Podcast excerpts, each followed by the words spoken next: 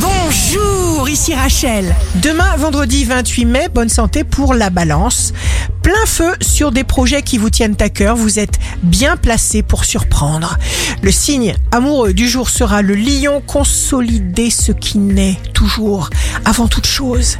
Si vous êtes à la recherche d'un emploi, le cancer, ce qui est essentiel, c'est de maintenir son idéal dans sa tête et de suivre ses impulsions.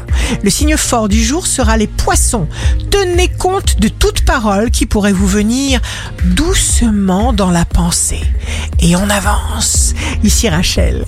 Rendez-vous demain dès 6 heures dans Scoop Matin sur Radio Scoop pour notre cher horoscope. On se quitte avec le Love Astro de ce soir jeudi 27 mai avec le cancer.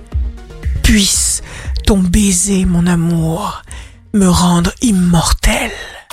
La tendance astro de Rachel sur radioscope.com et application mobile Radioscope.